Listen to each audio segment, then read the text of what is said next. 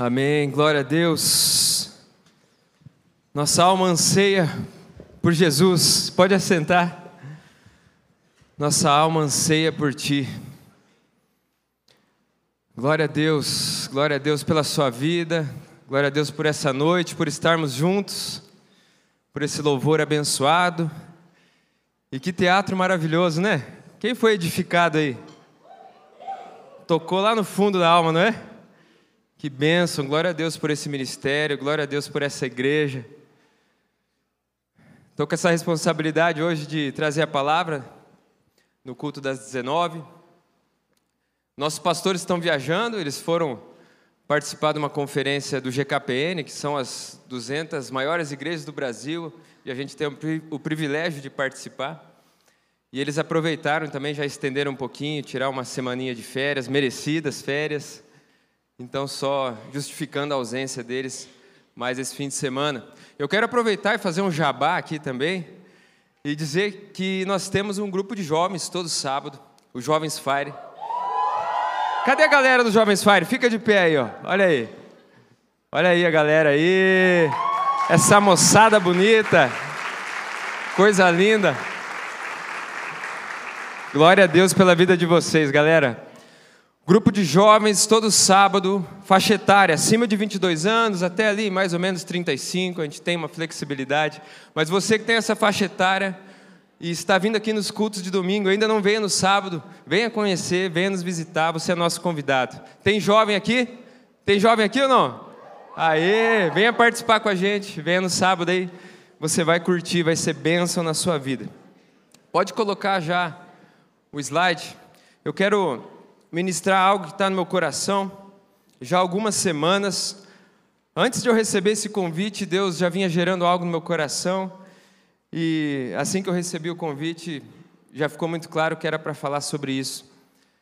Práticas contemplativas da presença de Deus. Um título um pouco diferente. Práticas contemplativas nada mais é do que práticas de contemplar a presença do nosso Deus, contemplar a presença. É isso que nós precisamos, nós experimentamos um pouco disso aqui no meio dos louvores, né? Eu senti a presença ali onde eu estava, a presença de Deus real aqui nesse lugar. E nós precisamos praticar essa presença todos os dias. Eu gosto de contemplar. A minha esposa brinca comigo, tira sarro, né? Que a gente vai viajar e eu não posso ver um mirante que eu gosto de subir, eu gosto de parar lá e ficar contemplando a paisagem. Ou se a gente está de carro e tem um mirante, eu também gosto de parar com o carro e ficar olhando. Ou se a gente vai num lugar que tem morros, eu gosto de subir lá em cima do morro. A gente vai muito para Santa Catarina e o litoral de Santa Catarina é lindo, né? Maravilhoso, tem vários várias montanhas, morros ali, é legal de subir. Eu gosto de subir e ficar olhando, contemplando aquela beleza da criação.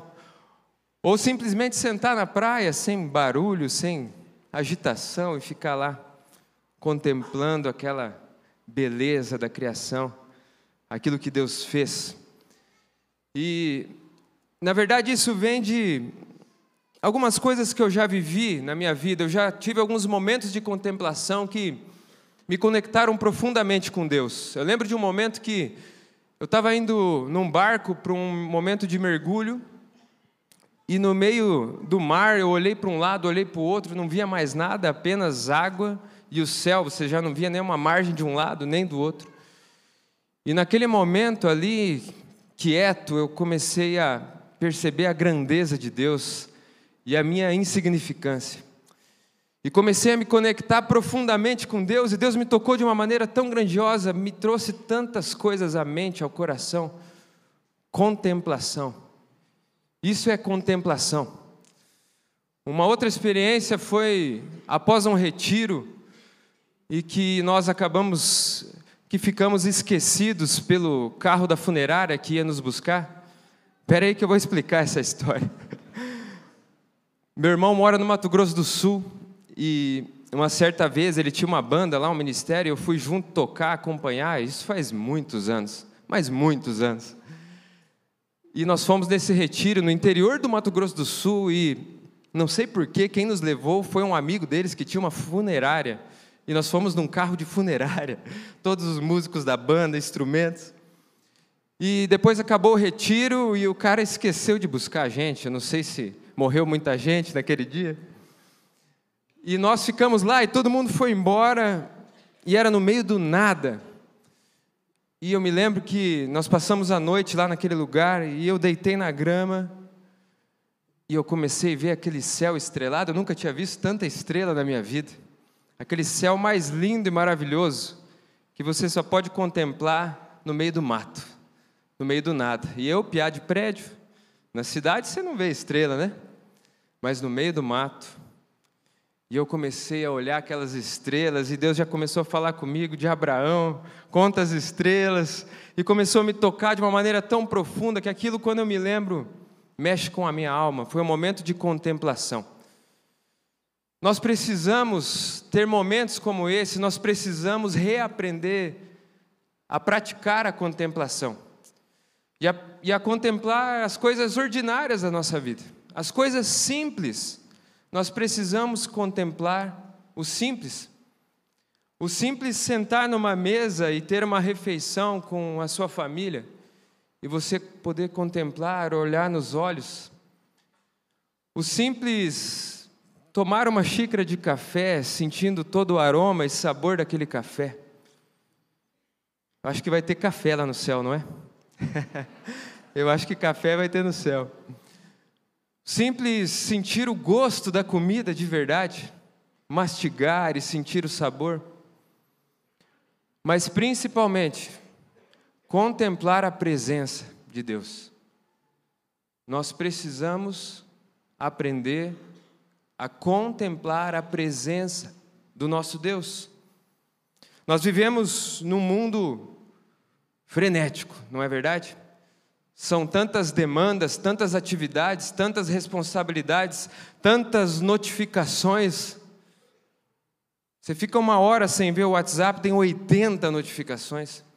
Se você usa aquele relógio que não para de apitar, você sofre mais ainda, toda hora parece que tem alguma coisa chegando, uma demanda chegando, uma tarefa chegando, são tantas cordas te puxando por todos os lados. E nós desaprendemos a contemplar a beleza das coisas, das coisas simples, ordinárias e da presença de Deus. E esses dias Deus me chamou a atenção, e é o que me levou a preparar essa mensagem. Meu amigo Dávila estava orando por mim, e o Dávila é meu companheiro de ministério e também líder de GA.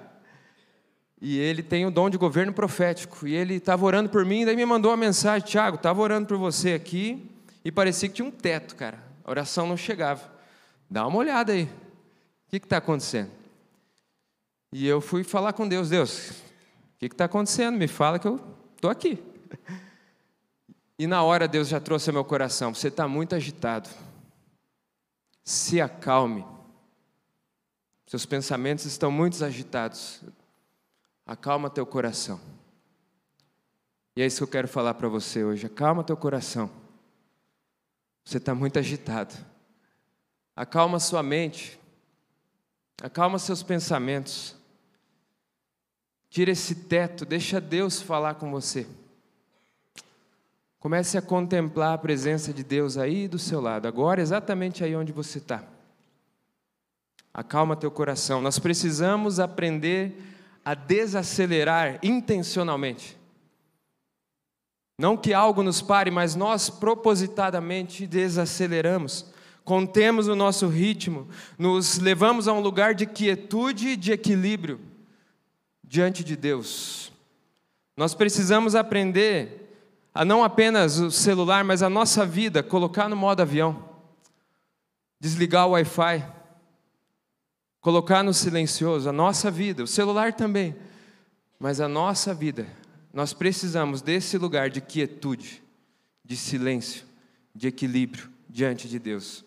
E aquilo que Deus trouxe ao meu coração, quero compartilhar com você. São três práticas contemplativas da presença de Deus. E a primeira prática é a oração silenciosa. A oração sem falar nada. Hum. A oração em silêncio. Deus me confrontou sobre o ritmo que eu estava vivendo, sobre as orações que eu estava fazendo.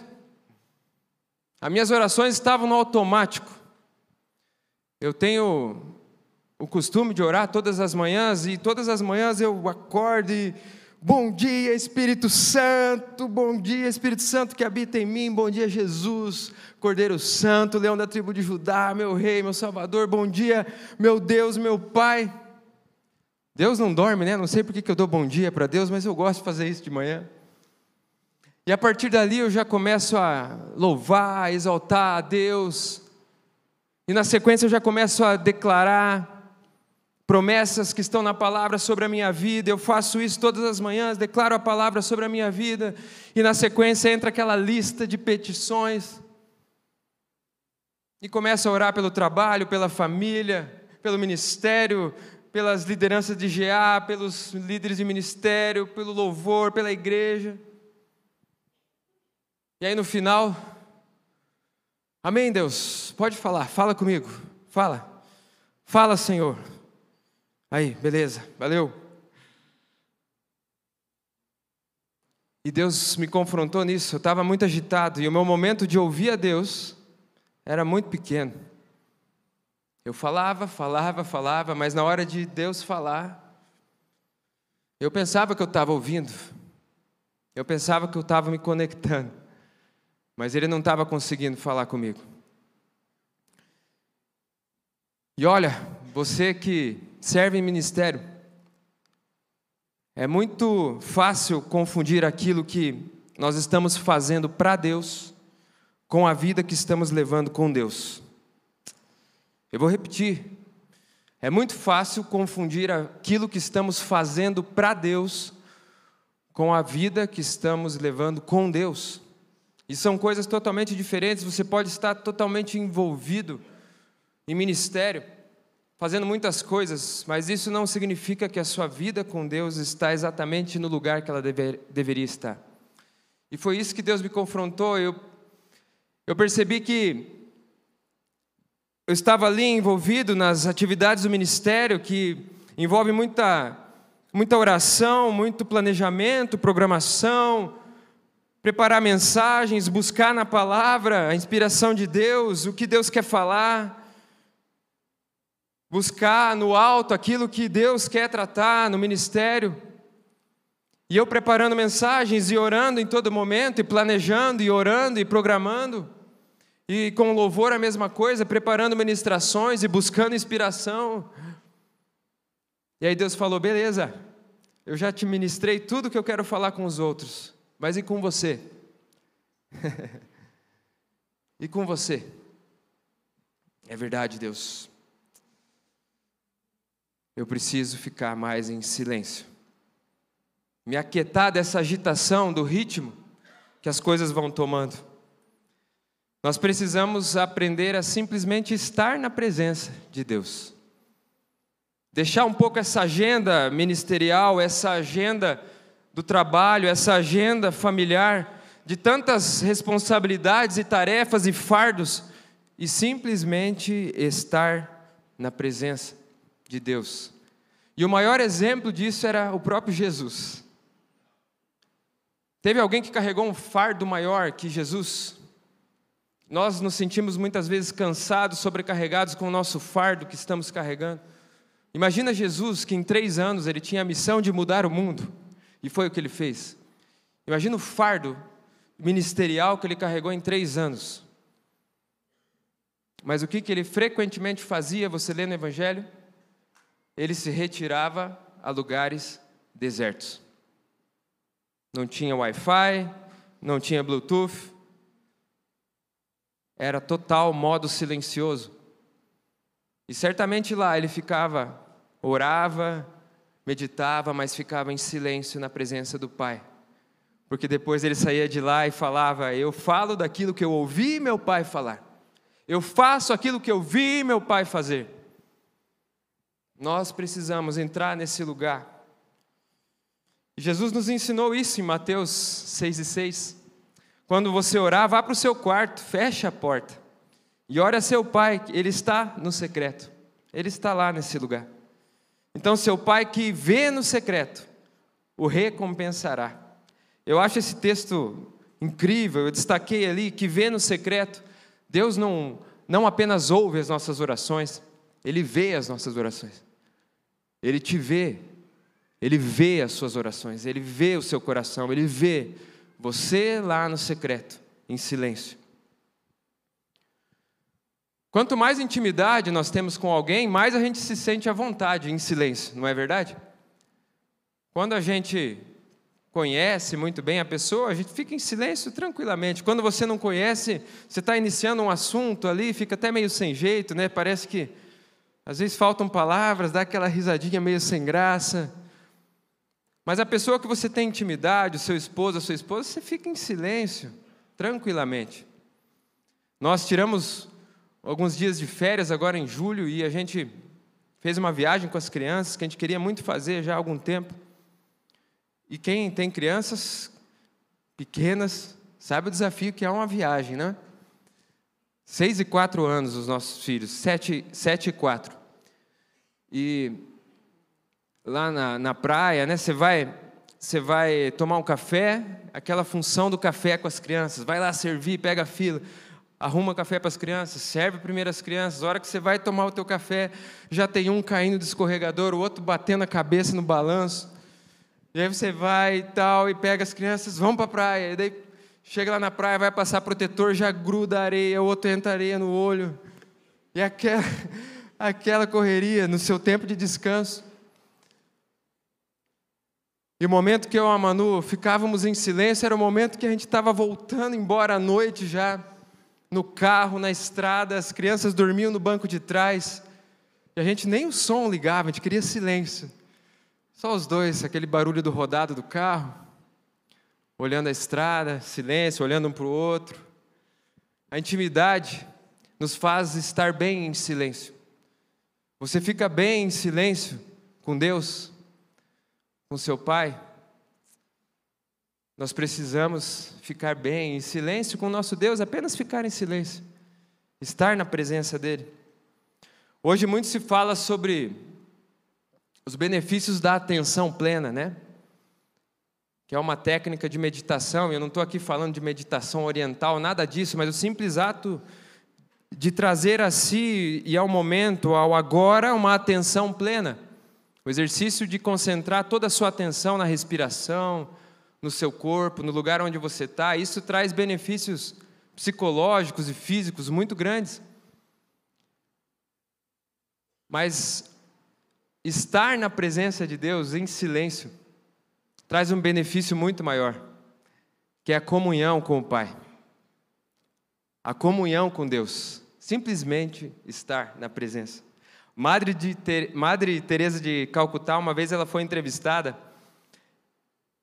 e foi muito engraçado a resposta dela. O, o entrevistador chegou e disse: "O que você diz para Deus quando você ora?"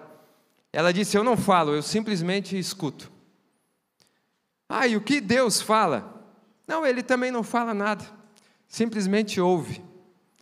Houve um longo silêncio e depois ela disse: Se você não entendeu nada, eu sinto muito, mas não sei um outro jeito melhor de te explicar. É simplesmente o ato de estar na presença.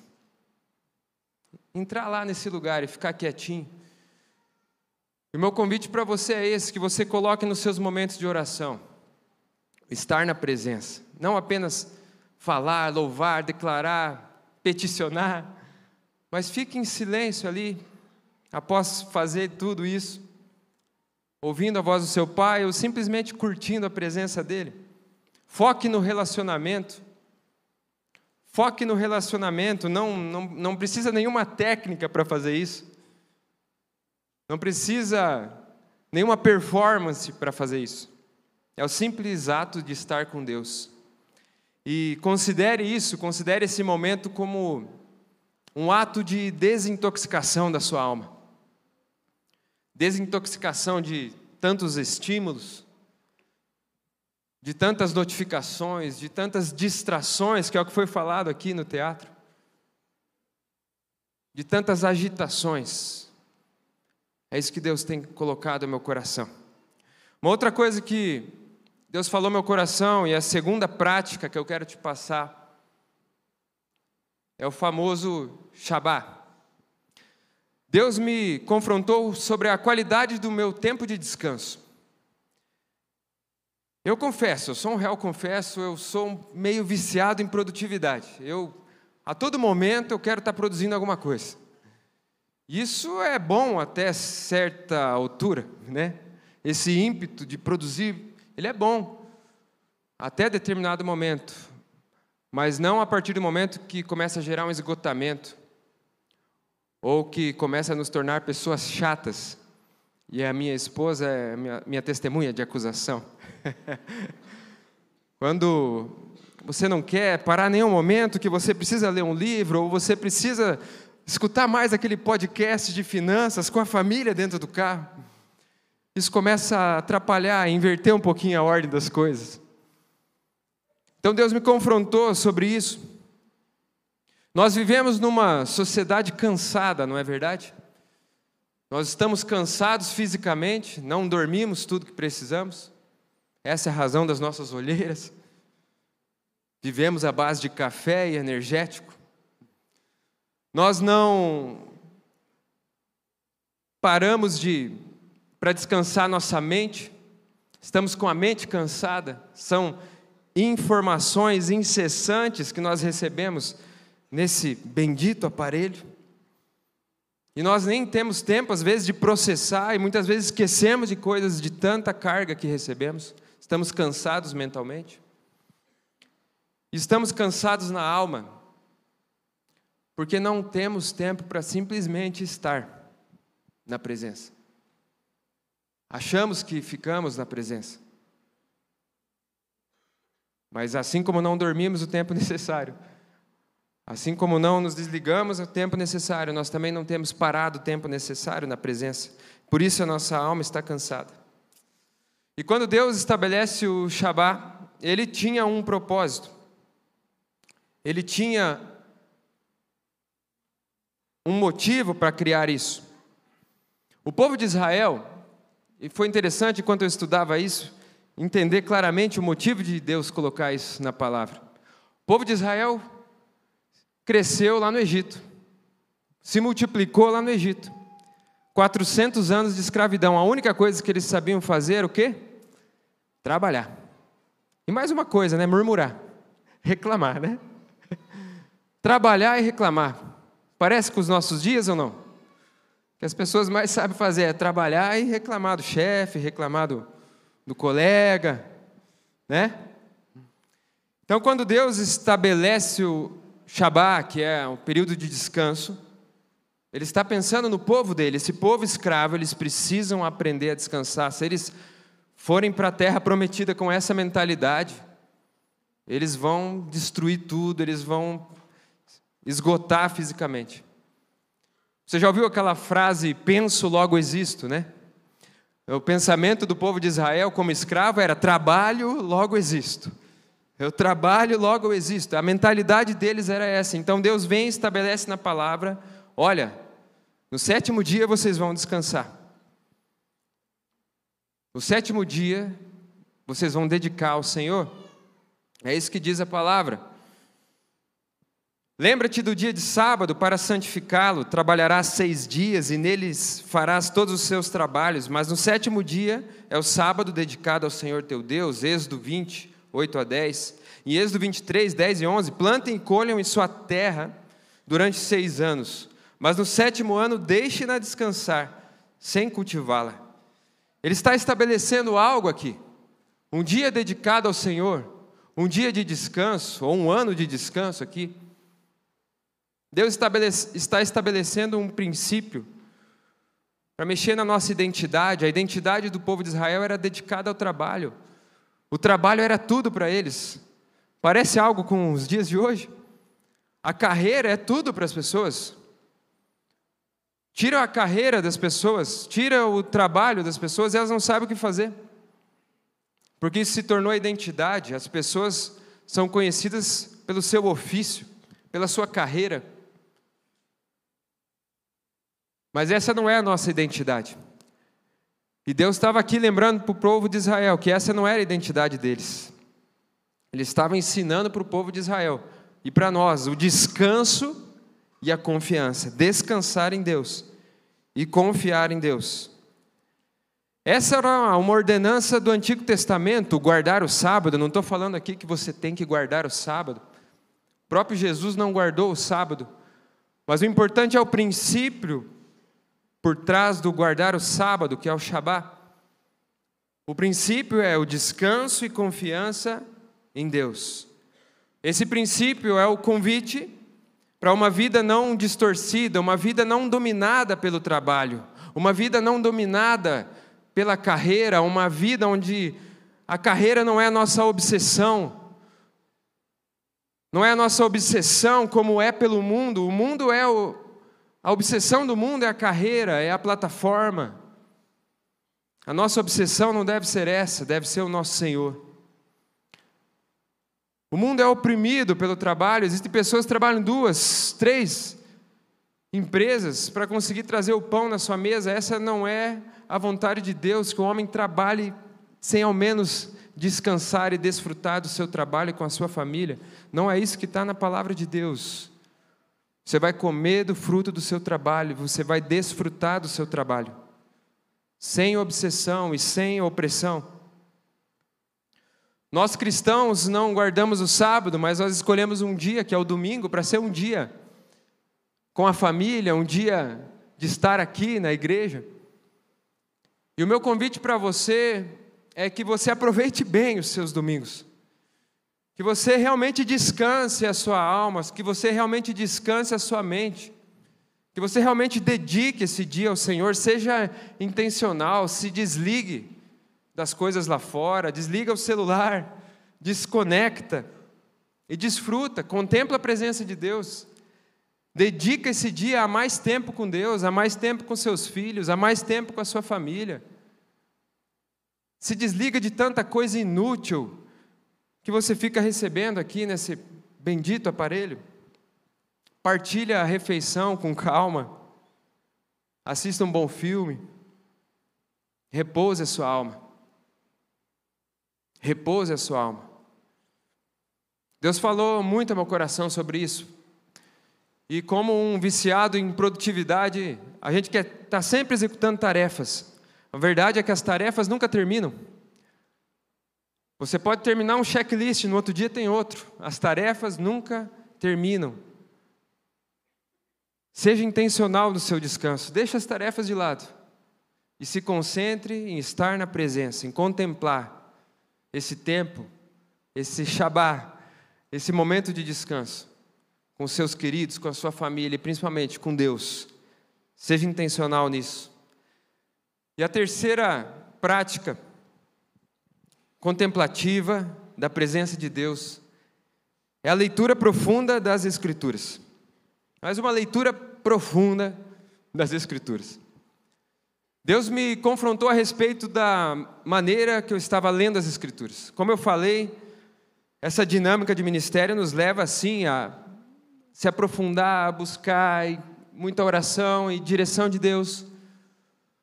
Mas Deus me confrontou no sentido de que eu estava buscando muito alimento para entregar, mas pouco alimento para comer. Você está buscando muito para entregar, mas o que eu quero falar com você? que eu quero falar ao seu coração. Nós vivemos num mundo onde a leitura ela se tornou algo superficial, não é verdade? Nós somos acostumados a ler manchetes, a ler títulos, a ler notícias rápidas no feed das nossas redes sociais, nós não entramos em profundidade. Nós vivemos num mundo onde a informação ela está em audiobooks, ela está em podcasts, ela está em resumos de livros, mas nós não paramos para realmente meditar, porque meditar é diferente. Ler profundamente algo é diferente. Para nós termos uma boa saúde física, nós precisamos, é claro, fazer exercícios, mas nós precisamos também de uma boa alimentação, não é? É preciso comer alimentos frescos, alimentos in natura, vegetais, legumes, carne, alimentos não processados, alimentos não industrializados. O alimento industrializado ele é muito fácil, é muito prático, ele é embalado, você vai lá, pega, está pronto, põe no micro-ondas. Mas ele não é a comida mais saudável que tem. E com a palavra é a mesma coisa. Nós precisamos da comida in natura espiritual, ir direto para a palavra. Nós precisamos voltar às Escrituras, nós precisamos comer direto das Escrituras. A meditação é muito boa e eu faço a meditação da igreja todos os dias, eu leio o devocional da igreja todos os dias. Mas ela não é ainda a comida mais saudável. A comida mais saudável é você buscar direto na fonte, na palavra de Deus, direto de Deus. Continue fazendo a meditação, continue fazendo o devocional, mas leia também diretamente a palavra de Deus. Coma o legume, o vegetal a carne in natura, direto da fonte. Esse é o convite de Deus para nós. Nós precisamos nos alimentar direto da fonte. E o Salmo 1 é um convite para isso. O Salmo 1 é um convite à meditação.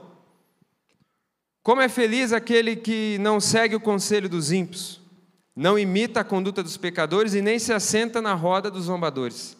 Ao contrário, a sua satisfação está na lei do Senhor.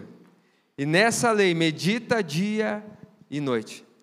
É como uma árvore plantada à beira de águas correntes, dá fruto no tempo certo, e suas folhas não murcham, tudo que ele faz prospera.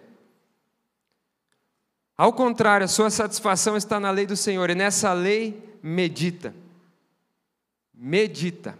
Meditar nada mais é do que mastigar lentamente. Mastigar a palavra lentamente, a palavra direto da fonte.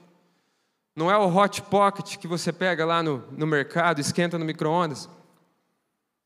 O devocional que você escuta no áudio. Isso é muito bom, pode continuar fazendo isso, mas não sobreviva só disso. Você vai acabar ficando fraco espiritualmente. Você precisa ir direto para a palavra. Meditar é mastigar profundamente, é mastigar vagarosamente. Quem tem criança pequena sabe como é que é um almoço em casa, né? É um desafio. É uma aventura. É um que não quer comer o vegetal, é outro que hoje não quer aquela comida que está no prato e não para quieto, parece que tem formiga na cadeira e você está ali tentando dar comida e aquela correria, aquela agitação, e daí já está com o uniforme, sujou o uniforme, tem que trocar o uniforme. As sextas-feiras eu e a Manu combinamos, é, quase todas as sextas-feiras a gente dá um jeitinho para a gente ter um tempo de almoço junto. E aí levamos o menino, fica lá com a avó ou com a moça que ajuda lá em casa, e a gente escapa e vai almoçar, ter um tempo junto. Aquele é o momento que a gente mastiga vagarosamente. A gente olha no olho um do outro, e come aquela comida, sentindo o sabor, e mastiga vagarosamente. Medita. Meditar é isso, é quando você realmente para ali para desfrutar aquele alimento espiritual. Eu quero te passar quatro, quatro maneiras ou quatro etapas para que você consiga fazer uma boa meditação. E a primeira é a leitura atenta.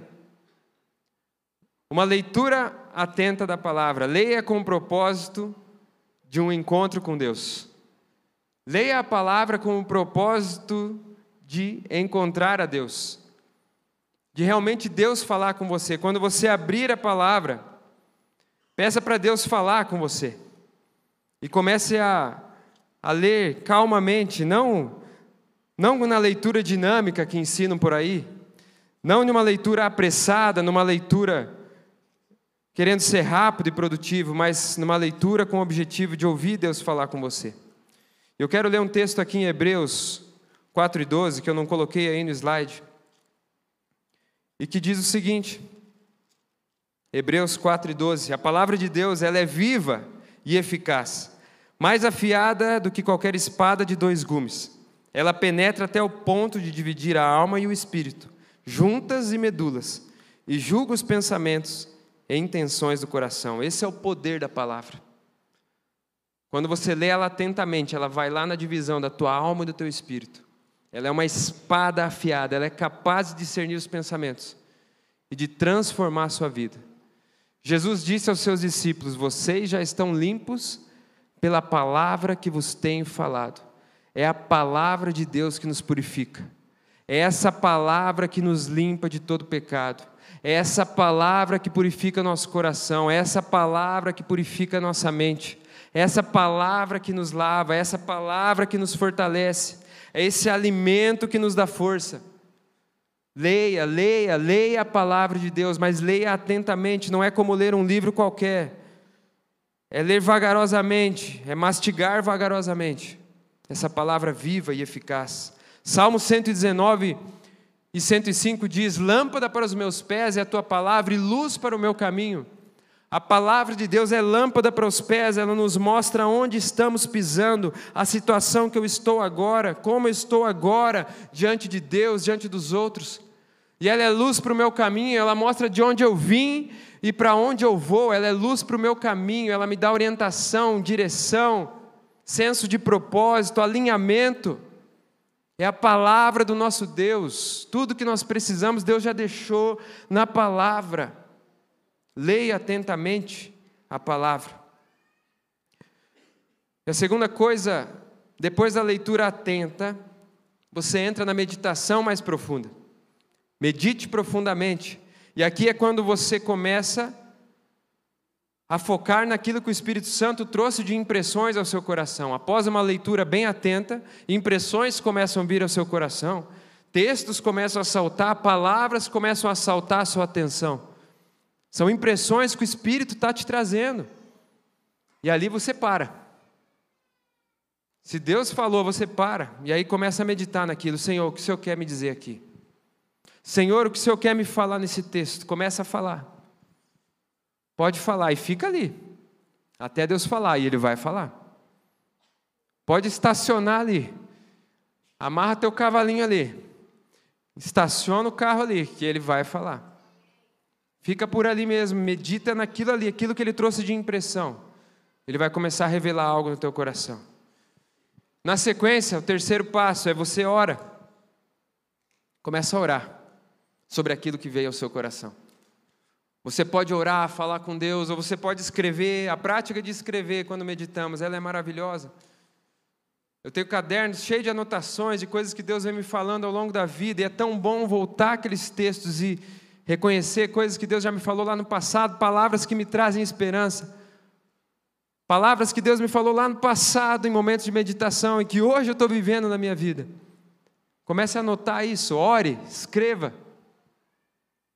Escreva a forma como você foi tocado, como Deus falou ao teu coração. E por último, terceiro passo da meditação, contemple. É contemplação. Contemple. Depois que você está com a barriguinha cheia, o que, que acontece? Você almoçou hoje aí domingo, né? Domingão a gente come mais um pouquinho, né? Depois do almoço tem uns que não querem nem conversar. Tem uns que pode ter visita em casa, já sobe para o quarto. Pode estar tá o presidente lá, o Papa, não estão nem aí. Ó. Meu horário de sono depois do almoço domingo. Né? Depois do almoço no domingo dá aquela sensação de saciedade, aquela tranquilidade. É o momento de contemplação. Depois que você lê a palavra e você é alimentado, e você mastigou aquilo, o Espírito Santo falou com você, e você já orou, você já escreveu. É o momento de você contemplar. Agora você só fica quietinho ali. Fica quietinho ali na presença de Deus. Ele já falou, nós já falamos. Só descansa no amor eterno do nosso Deus. Amém? Quero convidar o louvor, já pode ir subindo aqui. Eu quero convidar você, já pode ficar de pé também, a gente já está caminhando para o final.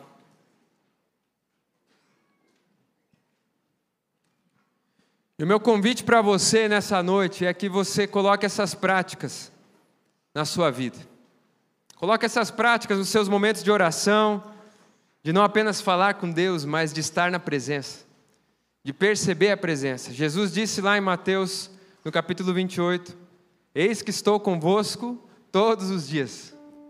Ele está com você todos os dias, porque é promessa dele, a promessa dele não falha. Comece a perceber essa presença.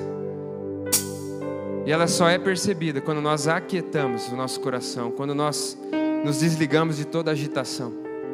Meu convite para você também, além de você ter esses momentos de oração silenciosa, é você aproveitar muito bem seus momentos de descanso. Seja bem intencional, se desconecte mesmo. Se conecte no seu descanso, se conecte com as pessoas, seus familiares, seus queridos, seus amigos, e se conecte com Deus. E meu terceiro convite, a terceira prática, é que você comece a encarar cada vez mais essa palavra aqui de uma maneira mais séria, mais profunda. É tudo que nós precisamos. É a palavra de Deus. Amém? Vamos cantar, vamos louvar.